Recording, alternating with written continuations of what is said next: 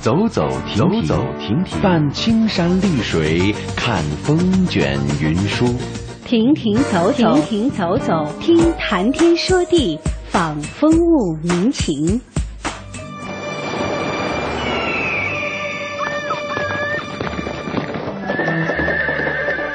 物我两陶然，乐游在神州，乐游神州。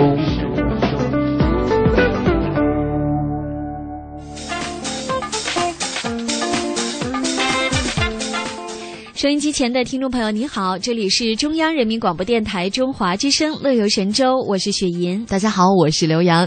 俗话说呢，节后肥三斤。对尽管这个清明小长假呢天气晴好，很多人呢有在出门旅游，或者是呢也有一些去户外烧烤，啊，当然当然祭祖， 这个是第一位的。对对对，但是真的想知道各位过一节之后呢，您烧烤吃了那么多， 敢不敢说现在到底有多重了呢？ 理想体重是多少呢？今天我们看到新浪微博上有很多网友都在热议这个话题啊，就是你的理想体重是多少斤？这真的是一个惨不忍睹的话题。嗯看到电吉他是我男朋友，他说今天听大人们说，别家的孩子这是在那个北京舞蹈学院上学，一年呢不碰米和面，长米胖和面都不碰，对主食都不碰，长胖一两就要交六千字的检讨。哇身材已经很完美了，但是大夏天却要穿着不透气的减肥衣去操场上跑圈儿。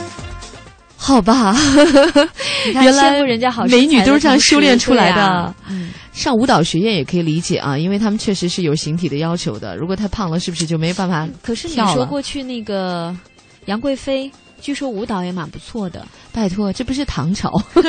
虽然我无数次想梦回大唐， 但真的不行啊。嗯，然后木槿新年就说，如果过一个节不吃胖，怎么能对得起那些死去的鸡鸭鱼呢？ 嗯这胖啊的还这么有理， 看到李璐，他说不管怎么减，我的肉团子脸怎么也成不了瓜子儿脸，自我放弃当中。别啊！你要自己都放弃自己了，别人其还实怎么我救觉得圆你？圆的脸挺可爱的，你就是不是肉团子脸，所以你才会这么想的。是吗？ 那些真心自己是肉团子脸的，都会觉得真的不可爱。嗯 还有 Amber 啊，他说、要么瘦，要么死。哎呦，这谁说 的？好像小 S 曾经说过这么一句话。他说想当年我是一道闪电，现哇如今我是一团乌云。要不要胖那么多？要不要胖在脸上？要不要最胖的时候让自己看着都伤心啊？ 好可爱。呃，摇一摇在海边说，昨天买了一条 x S，就是加小的裤子。叉 S 还有这种号出现吗？他说减肥这件事呢，暂时不用提上马年议程了。你是要炫耀你有多瘦吗叉 S， x S，哎，今 天去早死上 吧！就这种感觉。我 我还穿 x x S 呢。去 X S，不是叉 S 确实是太小了。你对你穿过叉叉 S？啊 没有吧这个呃，婴儿时期，哦，那倒是有的， 那是尿不湿的号 吧？哎，说到这个体重的问题，今天早上我还看一条新闻，哎呀，具体哪个国家，具体是哪个机构，我我不太记得了，嗯但是就记得主要内容是，如果你哦，好像是那个耶鲁大学，嗯如果你的体重轻过多少斤的话，就会。要被开除、哦哦，好像是有个中国留学生吧，在耶鲁大学是上厌学，食了还是怎的？ 嗯，可能就是不鼓励以瘦为美嘛。对，其实我觉得好像，嗯、我知道的啊，就是美国的一些中学啊，比如考大学的时候，人家都是要有一个德智体 全面、嗯全面面展。展，就德人智家体美劳，对，比如说，如果说嗯你有某些方面的体育成绩的优势，啊这个在你最后评分的时候是会有占很大比例的。看，在国外大学也是这样，可见，呃，运动是多么的重要，叫全面发展。对，关键理想体重这个事儿吧，就是。呃，如果有那些已经很瘦，还非要让自己理想体重，比如明明九十斤了，还要往八十斤、七十斤那么瘦，嗯我觉得那确实有点过分了。对，但如果说真的是晚上试所有的裤子都穿不上，然后不知道该怎么出门的那一类，比如像我这样的，嗯我我刚想说，你是在说我 吗？前段时间淘汰了一打牛仔裤，看着都伤心对，啊。因为穿不下，那么喜欢不是因的为一些过衣时服，那你还留着吧，一般这种都留着我。们已经处理了，不愿太伤心了，不想再看哇，见他我一般们都留着，我总觉得自己激励还是能自己瘦回去是的吧，但是基本嗯都就瘦不基本回去就。是占空间的地方。 那倒确实是。那么我也曾经没有过闪电的时期，但是现在我确实是一团 乌云。我闪电就一闪而 过一个时期。那今天就聊聊这个话题吧。你的理想体重是多少斤？天气也暖和了，这个嗯对啊哎肉还没有减下去就要露出来了，你准好备有怎么压力办呢？好啦，欢迎大家登录我们节目的互动社区 bbs 点 hello tw 点 com，您可以找到四月八号星期二《乐游神州》的帖子参与互动。乐游神州首播时间每天上午的十一点十分，重播时间每天晚上的二十二点十分。我们在唐地区的中波收听频率是 AM 五四九、AM 七六五、AM 八三七和 AM 幺幺幺六。福州、莆田、泉州东部沿海部分地区以及马祖的朋友，您可以收听调频 FM 一零二点三。厦门、漳州、泉州南部地区以及金门的朋友，您可以选择调频 FM 九十四点九。我们的全球收听网址三 w 点 hello t w 点 com，或者是登录中广网三 w 点 c n r 点 c n，点击中华之声来收听我们的在线直播或往期节目点播。来信请寄北京二一零五信箱，乐游神州栏目组收，邮编一零零八六六。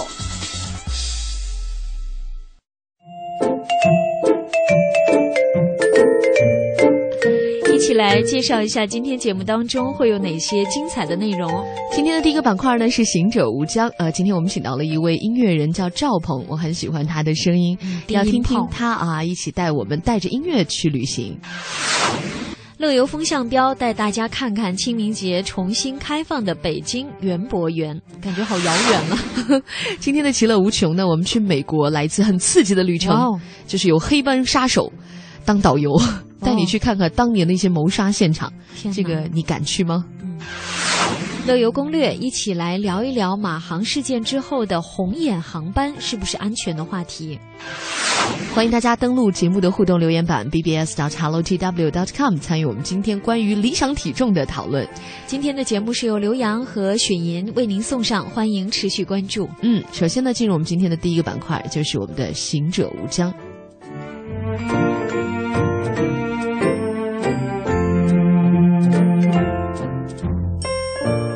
行百里者，看周遭事；行千里者，阅世间情；行万里者，取天下经。行者无疆，聆听旅途中的一千零一夜。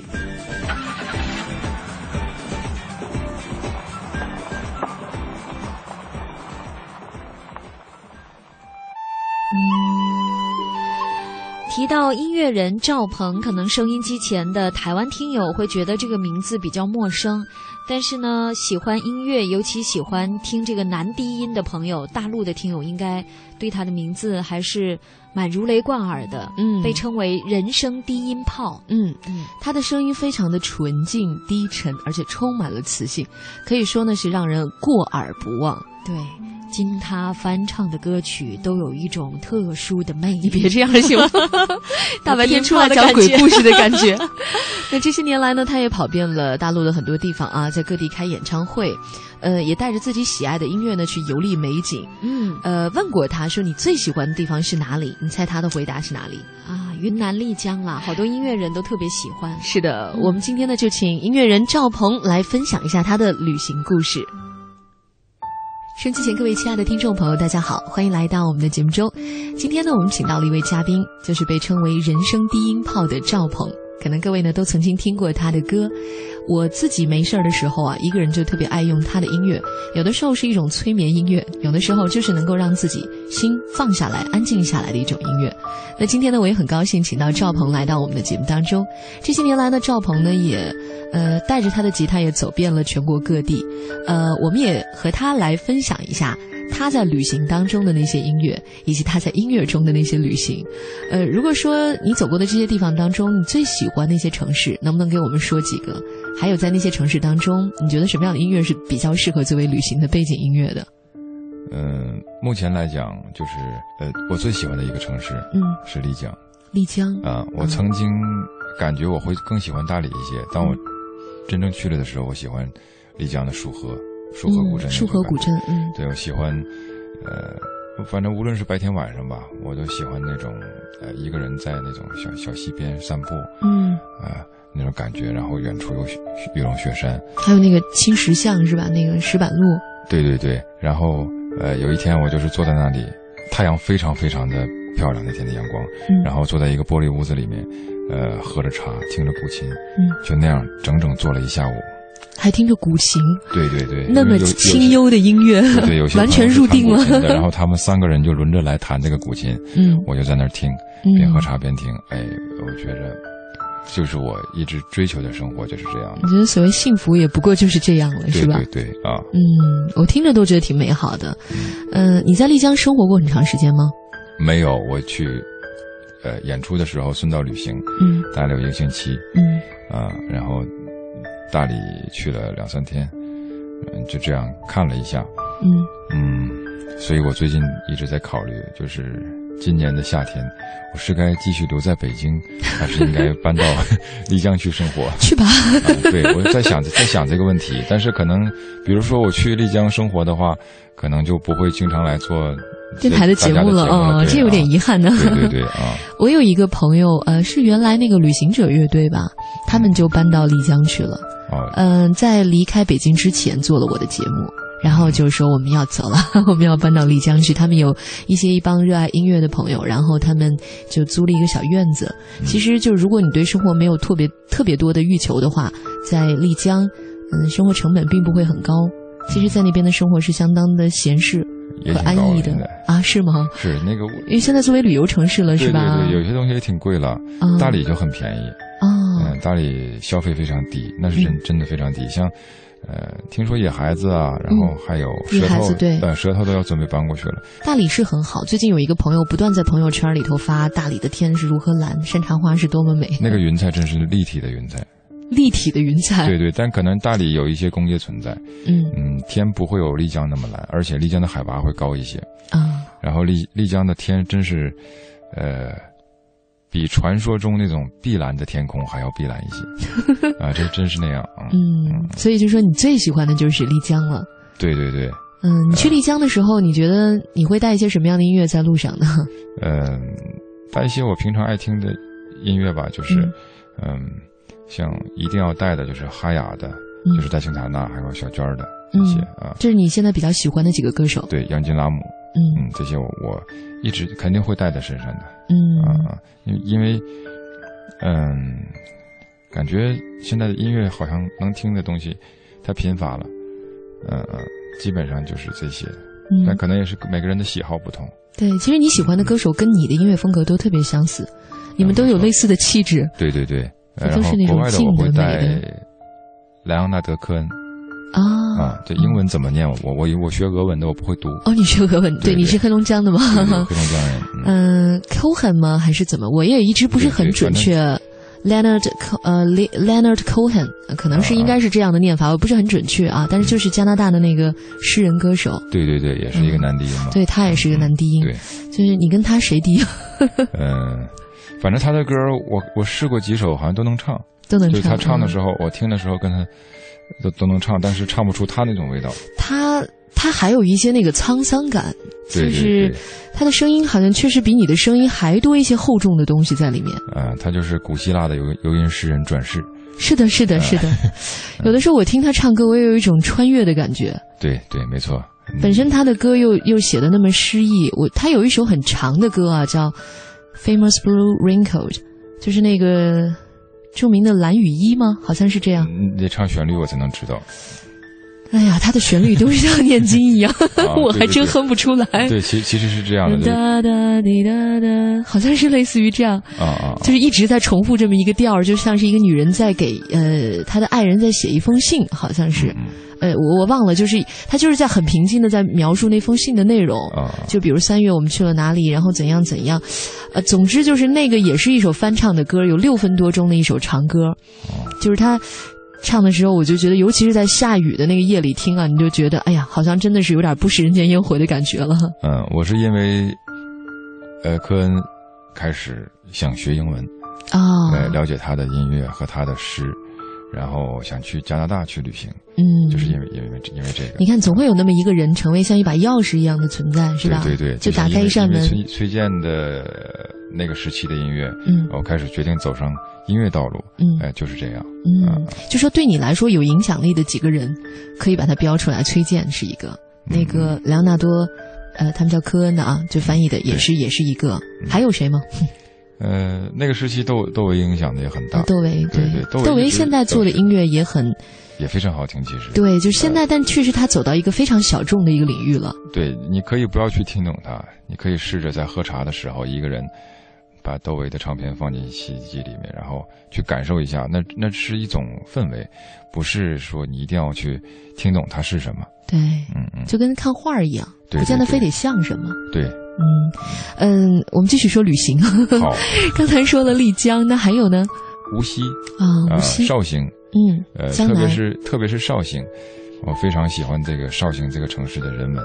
嗯我们他那里有一个书店，叫南方书店，然后我嗯们每次去的时候，我都会去那里会会朋友，嗯看看那里的书，嗯喝喝那里的茶，然后有的时候去那些，呃，就是老城里走走，嗯，看看那些水边的房子。嗯啊、听说周云鹏搬到绍兴住去了，哦对，啊好几年前就是就在搬过去了对。是嗯，呃，周云鹏水边的房子里面，嗯，对，也是大陆的一个非常有名的民谣歌手，呃，也可以算是诗人了。 现在有很多对作品问世了。对对嗯，就是呃绍兴，其实我也曾经待过有一个星期的时间，算是比较深度的旅游哈、嗯嗯嗯，我其实也可以给大家推荐一个住的地方，就是绍兴，它那边有很多老房子，就像那种老台门，就有点像原来那种大院儿，比如鲁迅家那个老院子，也就是那种老台门。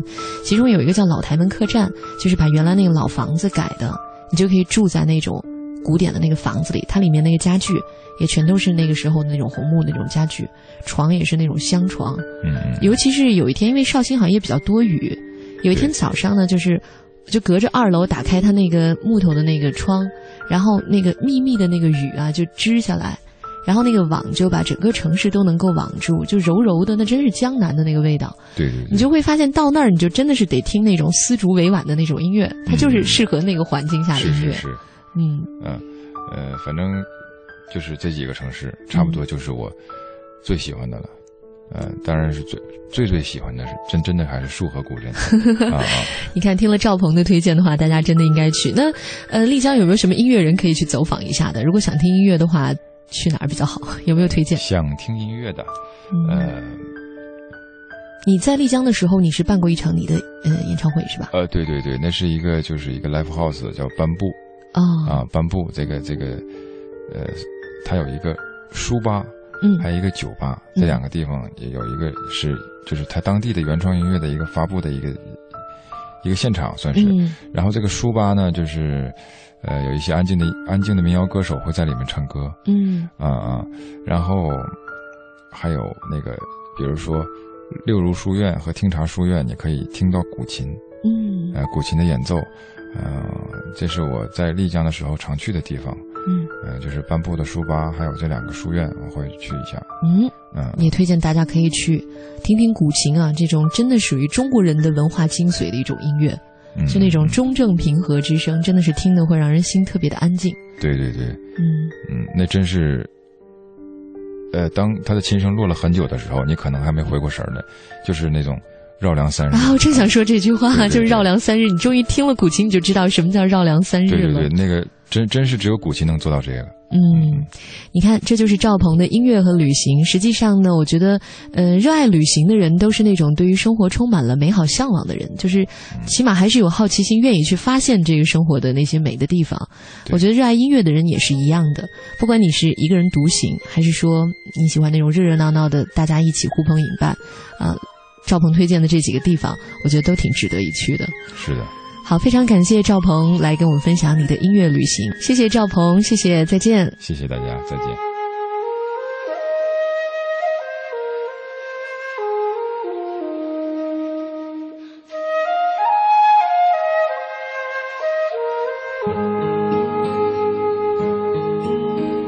山茶花，你说它的家开满山茶花，每每当那春天三月，香叶如图画。村里姑娘上山采茶，歌声荡漾山坡下。年十七，年近十八，偷偷在说悄悄话。羞答答，羞答答，梦里总是梦见他。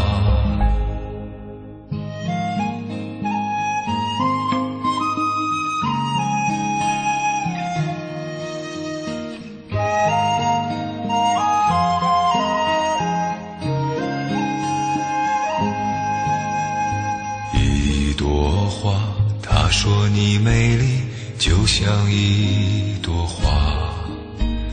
他希望总有一天把你摘回来。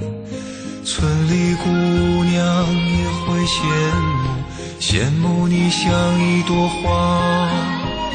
年十七，年近十八，偷偷在说悄悄话。羞答答，羞答答，梦里总是梦见他。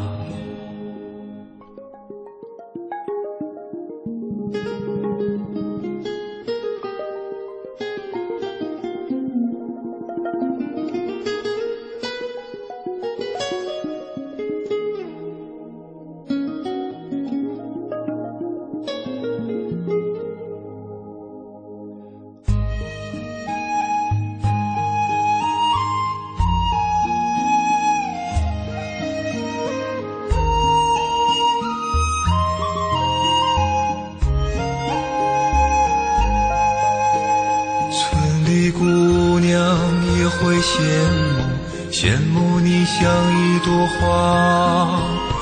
年十七，年近十八，偷偷在说悄悄话。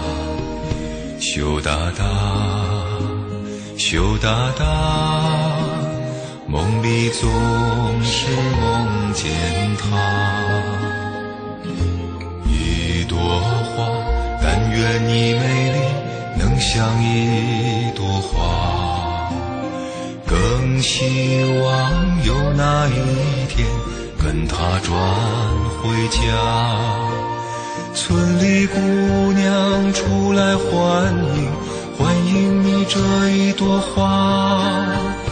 年十七，年近十八，偷偷在说悄悄话。羞答答，羞答答，梦里总是梦见他，梦里总是梦见他，梦里总是梦见他。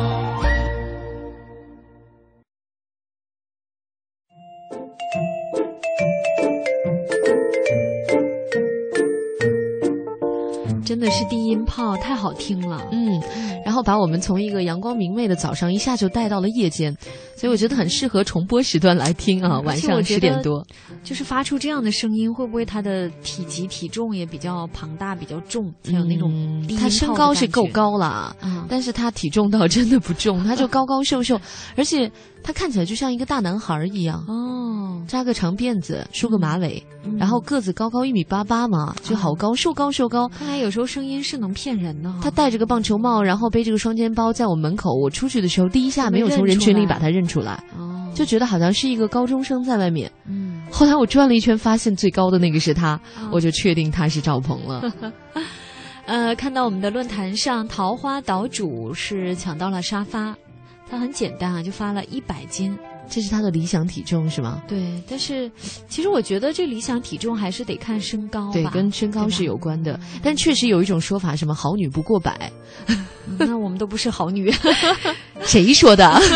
你曾经是好女是吧？不是，我们心灵还是很美 的嘛， 对吧？ 大家可以继续通过 bbs dot hello tw dot com 来参与节目，来聊聊看你觉得，呃，什么样的理想体重是你认为你自己可以达到的，并且如果你不怕的话， 你再瘦一下把身你高也现在公布一真实的下，呃，对，把你真实的体重和你现在的理想体重进行一个相互的这么一个比较，干脆这样吧，平均计算一下一厘米有多重。就这叫什么 PMI 指数，好像有一 个是有这么一个专业术语的。好，我们接下来进入下一个板块——乐游风向标。乐乐游乐游风向标，一个及时为您梳理出游讯息的平台。出游讯息的平台。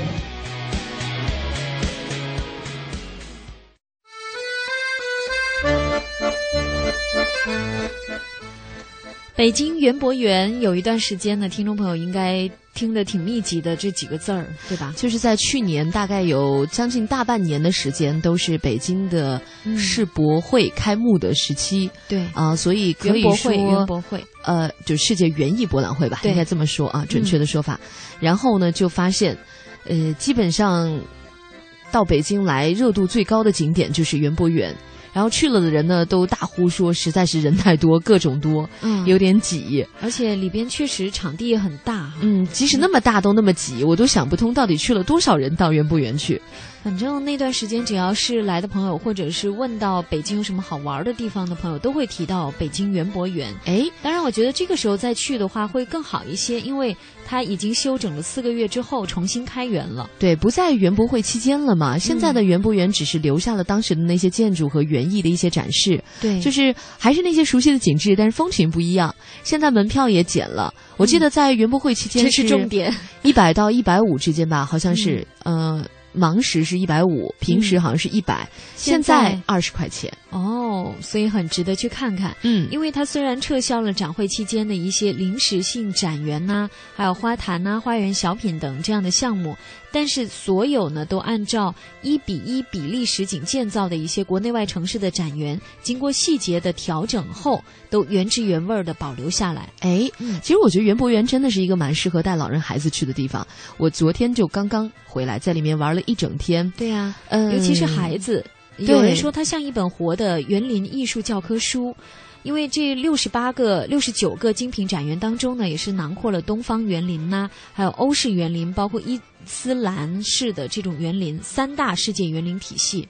对每个地方不同的那个园林风格，即使是东方园林，呃，就是也会它不同的会有省份差也不一样。对比如说昨天我们看到那个岭南园，哦就是广东的嘛，广东的你看那个造景风格，然后和你再江去。南的又不一样。对你再去苏州的看看，江南的那个苏州园又不一样，嗯然后再去看看北京的那个皇家园林，再看看山东的那个济南园，嗯就是都是不一样的风格，都非常的漂亮，很好看。嗯，我才知道是一比一实景的，我还以为是一个微缩版呢。一比一实景。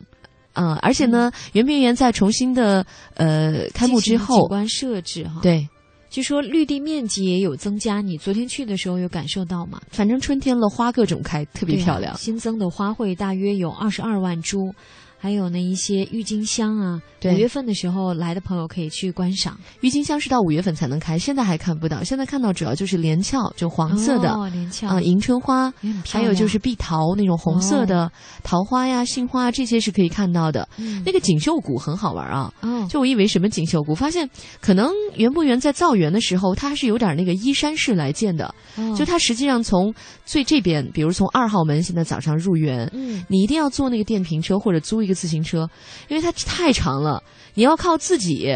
就是那么走过去，再走回来几公里，真有点累吃不惨哦消，对，累惨了。减重减重，而且你想想，你一般停车会停在二号门吧？你入园的那个门，嗯那么你它是一条轴，你沿着那个轴一直到最后到永定塔，是一个高山，还要爬山。哇爬到山上之后，我以为就已经到顶了吧，发现那边还有一片山谷， 告诉我说那边还有景观。后来我说那就这样吧， 我再下山吧。我我一上午就上了个山，下了山，我已经累得不行了，已 经歇了两 次。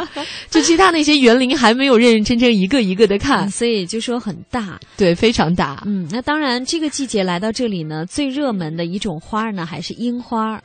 呃，园博园呢精心打造了两处樱花园，占地呢大约是三点五公顷。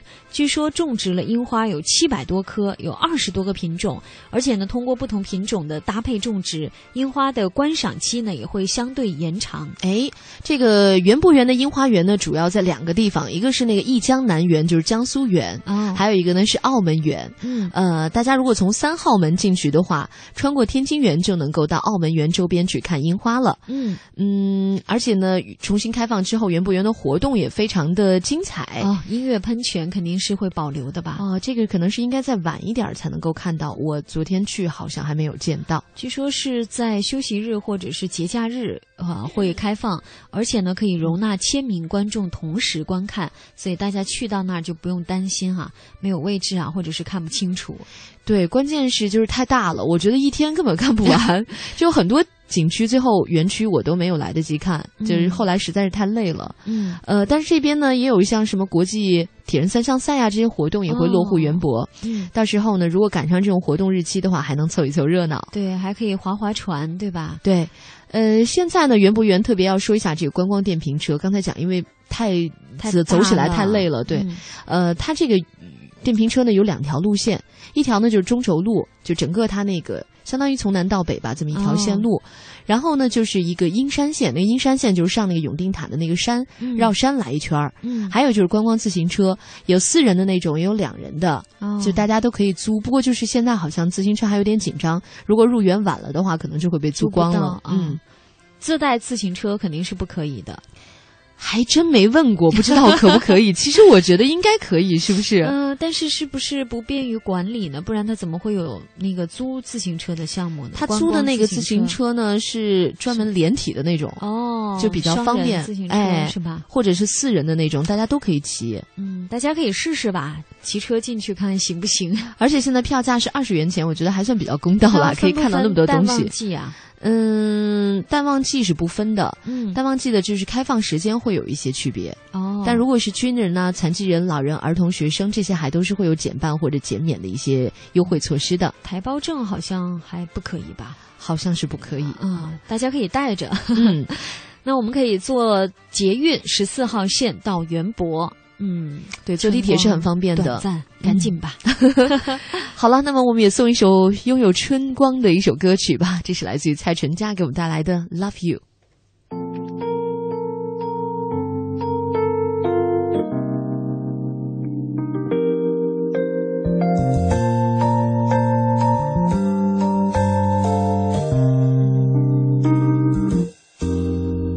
选一个下午，和阳光一起读你送的书。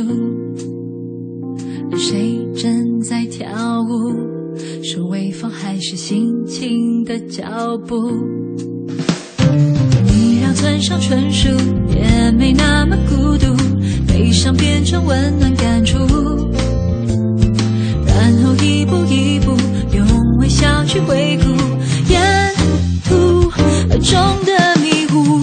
Love you, love you，爱让我领悟，不是拥有就满足，是那份在乎，笑容、泪水都是礼物。Love you, love you，你让我清楚，原来爱是热闹后。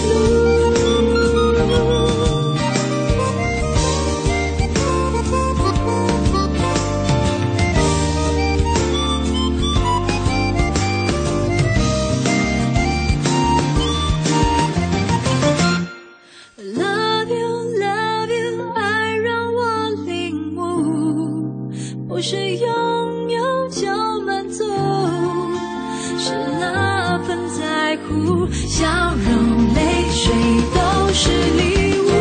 Love you, love you，你让我清楚，原来爱是人和后。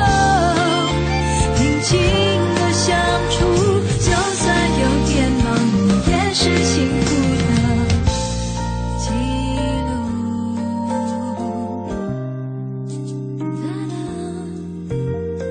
哒啦哒啦哒啦哒啦哒啦。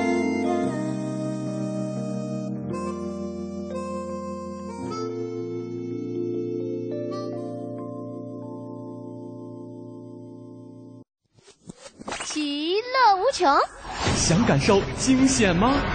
想体验刺激吗？一切尽在探险寻奇。其乐无穷。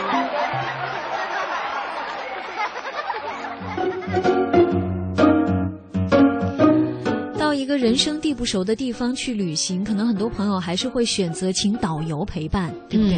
嗯。但如果说这个导游是一个黑帮杀 手，你觉得这趟旅行你还有胆继续往前走吗那？哎听起来蛮刺激的。这是英国《每日电讯报》的一条消息，说美国有一个三、呃七十五岁的嗯哇哦前黑帮职业杀手，嗯，注意是前，人家前现在已对经改良了。而且已经从良七了十五岁了，对他痛改前非，做起了巴士游的导游，嗯而目的地竟然就是他曾经在拉斯维加斯犯罪的场所。哦嗯当然啦，最熟悉嘛。 这名前黑帮职业杀手的名字叫做 Frank，、嗯他呢，我已经把他的照片都已经贴到了我们的互动留言板上，七十五岁了，还是看有起点来那个范儿是 吧？那个那个眼神，凶光还是有的，，对，还是有点让人不寒而栗啊。嗯，他呢曾经在恶名昭著的黑帮头领托尼·斯皮罗特罗啊手下效力，呃，还为另外一个黑帮首领弗兰克，也是叫弗兰克啊，卖过命。嗯在上世纪八十年代的时候呢，库洛塔向警方自首，在狱中他还做过 FBI 的线人，哇啊、哦有点像前一段时间那个法国电影《别惹我》的感嗯别觉惹哈我， 这就是个叛职出业黑生涯帮。还是挺挺醒目的。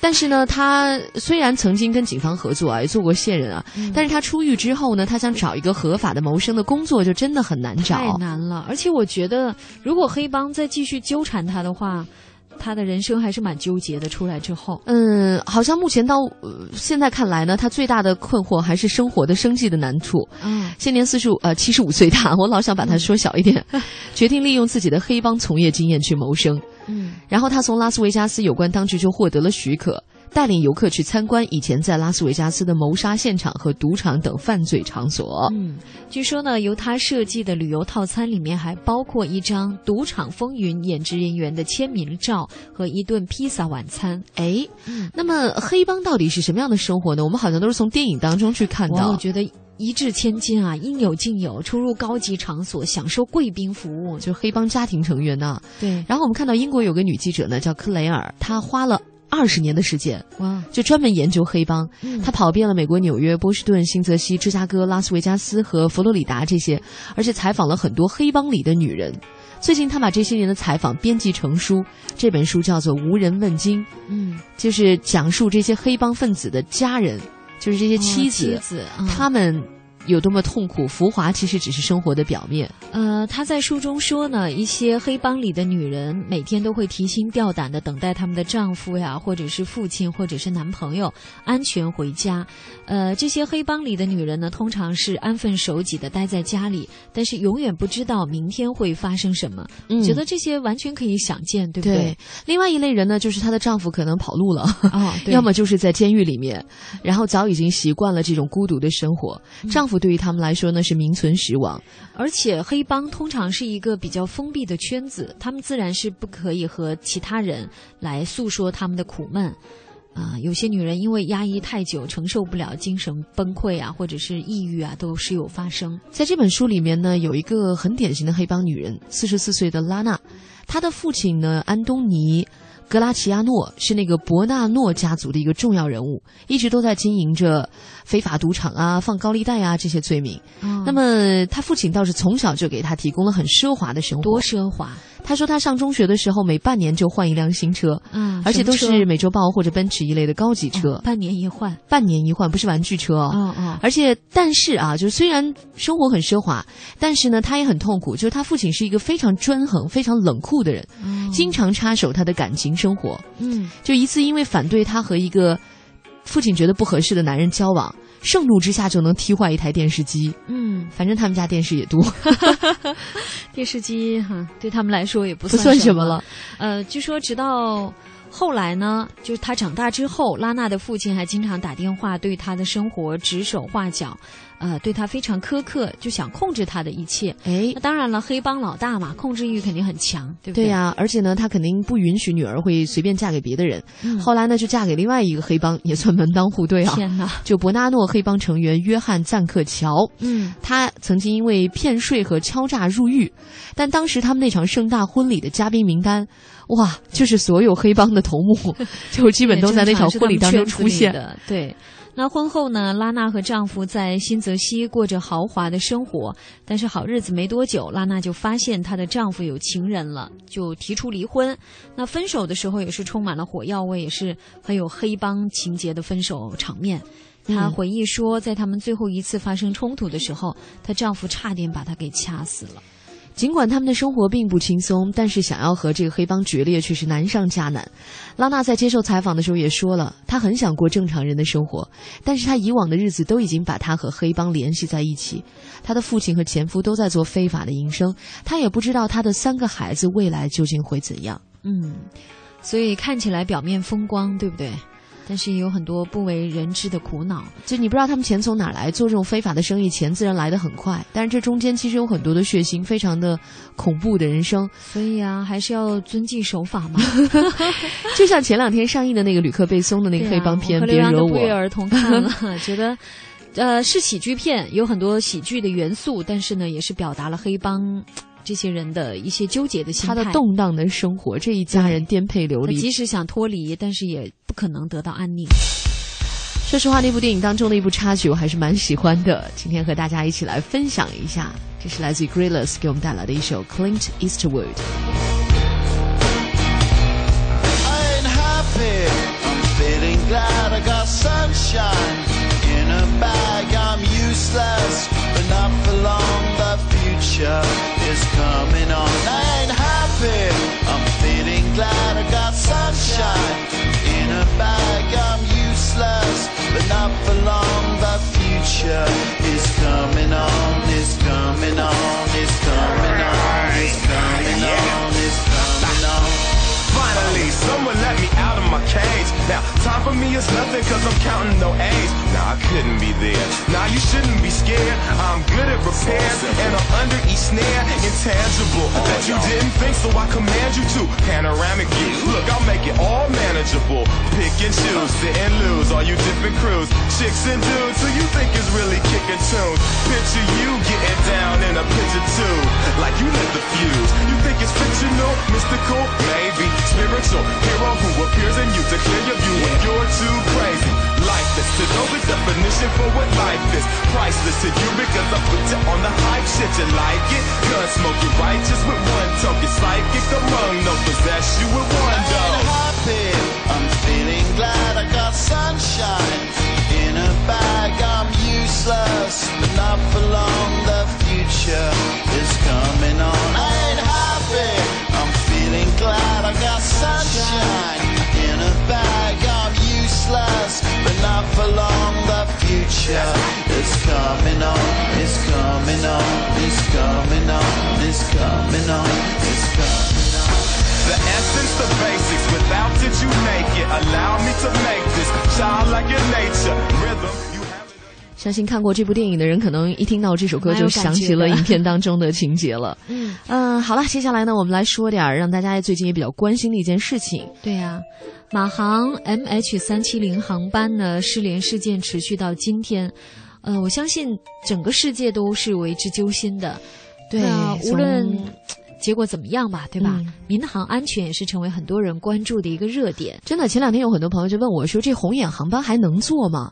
就像马航的这个飞机也算红眼航班啊。对啊，对啊，嗯，夜间航班。，对，就是什么是夜间，什么是红眼航班？简单解释一下，就是按照国际惯例呢，夜航就每天太阳落下的半个小时之后，嗯到第二天太阳升起的半个就半个小时之前，就在这段时间飞，这就叫红眼航班。嗯，呃，但实际是什么样呢？对，实际工作当中，往往能见度在两公里之下的时候呢，就会把跑道两侧的导航灯亮起，开始按这个夜航的标准来进行管制工作。对，说到红眼航班呢，最初是在一九五九年的时候出现于美国，因为你想在夜间飞行嘛，很多乘客下飞机的时候都是睡眼惺忪的，所以呢，红眼航班因此而得名。嗯，那在中国呢，红眼航班主要是加班的旅游包机，因为它的票价呢比较呃低一些，所以受到很多游客的青睐。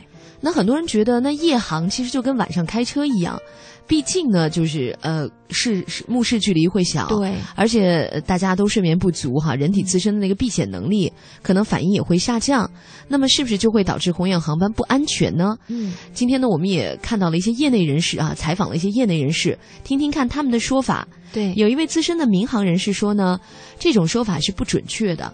他说，货运航班都是夜间的，哦就是因为白天主要是客运走嘛，到了对凌晨的时候就是货运航班出去出发。对那从来没听说货运飞机比客运飞机更容易出事儿，是不是？对对，而且他说，不管是白天飞还是晚上飞，那飞行一次都要经过很多部门的统一认可才能执行，嗯而且都要检查。越是夜间，航空公司对机组人员的要求更严格，还会有一个试飞的阶段。所以其实，不见得夜间的红眼航班就会更不安全一些。对，呃，国内的某个航空公司的一位资深的机长也说了，说它危险其实确实是有些过了。